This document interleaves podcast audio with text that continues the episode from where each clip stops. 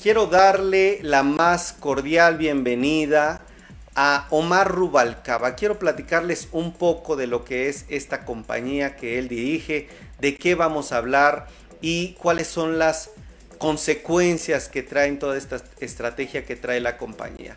Bueno, MCD es una compañía, MCD Servicios Integrales de Diagnóstico, que es distribuidor exclusivo de una firma que se llama Vitro, homólogo de la empresa que opera en México, pero bueno, es diferente. Van a ustedes saber que parte de esta compañía está interesada en temas de salud y bueno, para mí es un gusto presentarles hoy a su director Omar Rubalcaba. ¿Me escuchas Omar? Muy buenas tardes. ¿Qué tal Miguel? Buenas tardes. Muchas gracias por estar aquí en Ideas de Negocios, Omar. Quisiera comenzar que me pusieras en contexto quién es MCD, quién es esta compañía, quién es Vitro, esta compañía que también eh, es homóloga de una firma que es mexicana, pero que es otra. ¿Me podrías explicar un poco de qué se trata? Sí, mira, MCD Servicios Integrales de Diagnósticos es una empresa 100% mexicana que nos hemos enfocado mucho en el diagnóstico molecular. Eh, y bueno, somos eh, la empresa eh, que tiene la distribución exclusiva de la compañía Vitro, que es una empresa española, Vitro, también enfocada muy preferencialmente en diagnóstico molecular y patología. Entonces, bueno, MCD, Servicios Integrales de Diagnóstico, es muy grato para nosotros anunciarles que bueno, estamos trayendo a México la primera prueba eh, aprobada por el Instituto de Diagnóstico de Referencia Epidemiológica, por el INDRE y, por y aprobada por COFEPRIS, este, para la detección de COVID, influenza A e influenza B, eh, prácticamente en un mismo tubo y obviamente a un mismo paciente, ¿no? Muy bien, entonces creo que voy a eh, comenzar un poco aclarando los temas. Ustedes son una firma especializada en el sector salud y lo que me estás diciendo dependen de un corporativo que se llama Vitro, pero esta compañía es española, ¿es correcto? Sí, es española y somos los distribuidores exclusivos de esta empresa en México. Muy bien, ahora esta noticia que nos estás dando, platícame un poco del contexto. Es una nueva prueba, es una prueba que ya estaba, se desarrolló. ¿Qué pasa y cómo es que detecta COVID-19, influenza A, influenza B? Sí, mira, es una prueba molecular que obviamente se desarrolló eh, en el transcurso de estos meses debido a, la pandemia. Este, y bueno, ahorita que está empezando la temporada estacional de influenza, este, viene a ayudar mucho, es una prueba clave para combatir este, este, esta sindemia, ¿no? Este, y sí fue, fue desarrollada y las ventajas, bueno, es que, como mencionaba, como se hace en un solo tubo, eh, en un solo tubo tenemos la capacidad de detectar COVID, influenza, influenza B en una sola muestra. Pues, obviamente eh, también ayuda para el tema del ahorro, eh, el tema de tiempo para la detección de los tres virus. Personal, que muchas veces el sector salud pues, no, tiene un, gran eh, número de personas para hacer estos diagnósticos. Y otra ventaja es que esta prueba, pues prácticamente es una prueba genérica que se puede correr en cualquier máquina de PCR este, porque es, es, abierta a correrla en cualquiera de, estas máquinas y esto ayuda porque prácticamente el sector salud y los laboratorios privados pues tienen máquinas genéricas este, que pueden tener la capacidad de, correr esta, esta prueba sin necesidad de comprar un, un, instrumento adicional que sea cerrado, ¿no? Muy bien, me parece excelente. Entonces, creo que voy aterrizando cada vez más los temas, pero tengo algunas dudas, Omar. Por ejemplo, ¿qué tanta seguridad, certeza de que esta prueba nos dé un diagnóstico correcto? Primera, número dos, en los precios, en qué rango se van a poder encontrar, los lugares, en qué puntos, en qué zonas, en qué tipo de ubicaciones podemos encontrarla. Y en cuarto lugar, también, bueno, el hecho de que COFEPRIS ya lo haya autorizado, la máxima autoridad sanitaria aquí en el país, creo que habla mucho de esta certeza, pero bueno, si me puedes platicar también cuánto tiempo tardaron, se aceleró el proceso, porque luego vemos ahí un poco de retrasos, ¿cómo fue tan rápido? Sí, eh, bueno, la, primera pregunta de, de qué tan, tan certera es la, la prueba. Bueno, eh, se hizo una validación en el INDRE y durante esta validación se prueba la especificidad y sensibilidad que de la prueba y prácticamente salió de acuerdo a los estándares del, del INDRE, es por ello que, le dio la, la aprobación COFEPRIS, ¿no?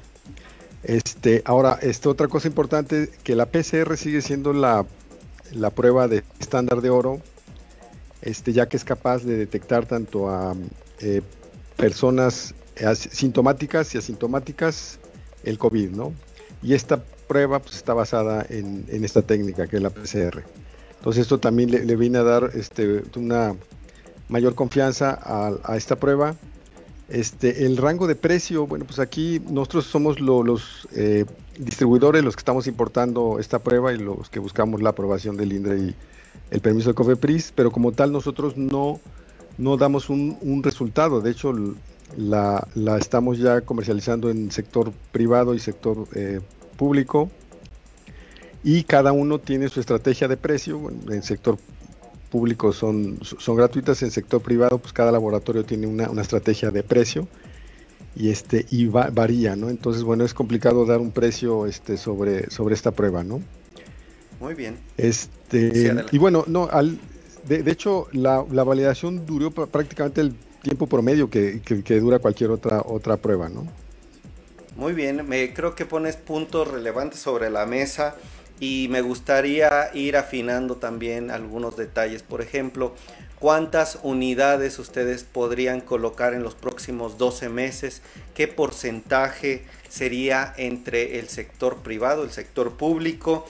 También en qué zonas del país podrían concentrarse estas pruebas y bueno, si gustas con estas tres. Sí, bueno, eh, de hecho, eh, hablar de 12 meses es complicado porque eh, esto se recomienda más en la temporada este, de influenza, que prácticamente empieza en octubre y acaba en, marzo, abril, por ahí, ¿no? Entonces, este, esta prueba es la que se, se recomienda hacer de aquí a marzo, abril. Este, estados, bueno, pues prácticamente eh, los estados donde pega más la parte invernal, pues es donde por lo, regular siempre hay muchos más casos de influenza y ahora se viene a complicar con, el tema de, COVID. Sin embargo, bueno, este eh, lo, que estamos eh, tratando es de que el gobierno pueda comercializar esta prueba y distribuirla pues en, la, en, en todo el territorio, ¿no? En todo el territorio nacional. Muy bien, permíteme agradecer en este momento a algunas personas que nos están comentando ya aquí. Muchas gracias, dice Daniela Benoit. Saludos Omar. Marta Claudia Flores también envía saludos, buenas tardes.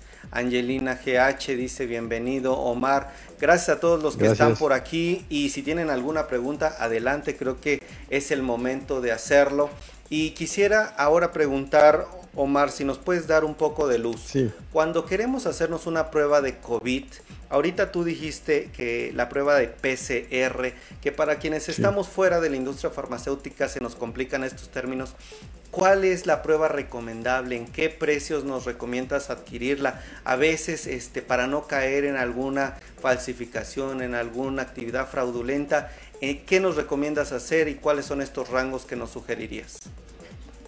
Bueno, mira, eh, como te mencionaba, la, prueba de PCR o biología molecular es la prueba que hasta el momento sigue siendo la, eh, la, prueba estándar de, oro eh, y que sigue recomendando tanto la, Organización Mundial de la Salud como el mismo este, gobierno federal para la detección de eh, COVID, tanto en personas sintomáticas como, como asintomáticas. ¿no? Este, todas las pruebas moleculares que han llegado al país pues han sido validadas por el INDRE.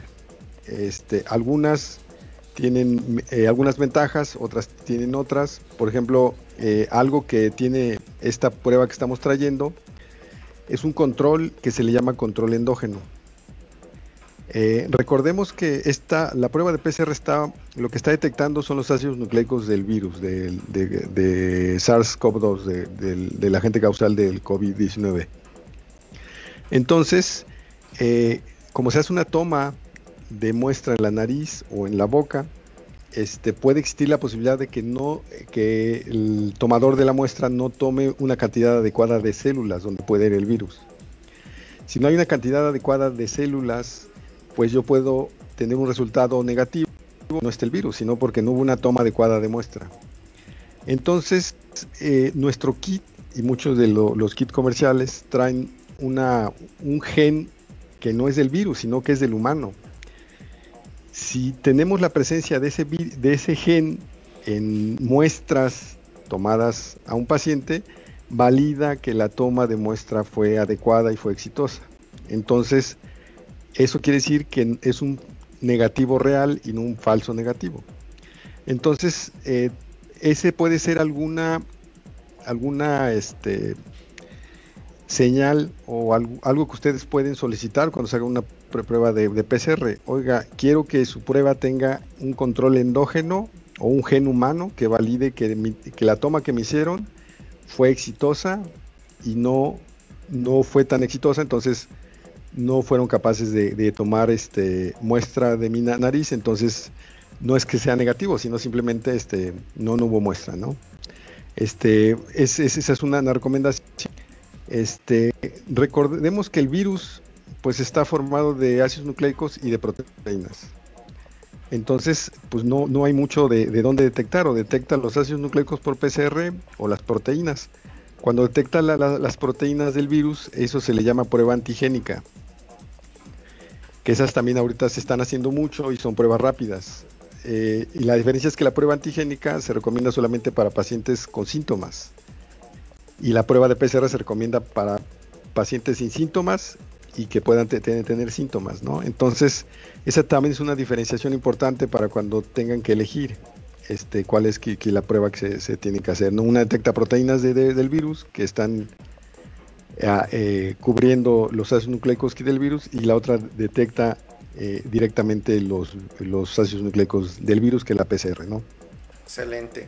Bueno, para la parte final de esta entrevista me gustaría preguntarte, Omar Rubalcaba, el director general de MC Servicios Integrales de Diagnóstico, ¿cuál es tu visión de lo que está pasando en el mercado mexicano, las acciones de las autoridades?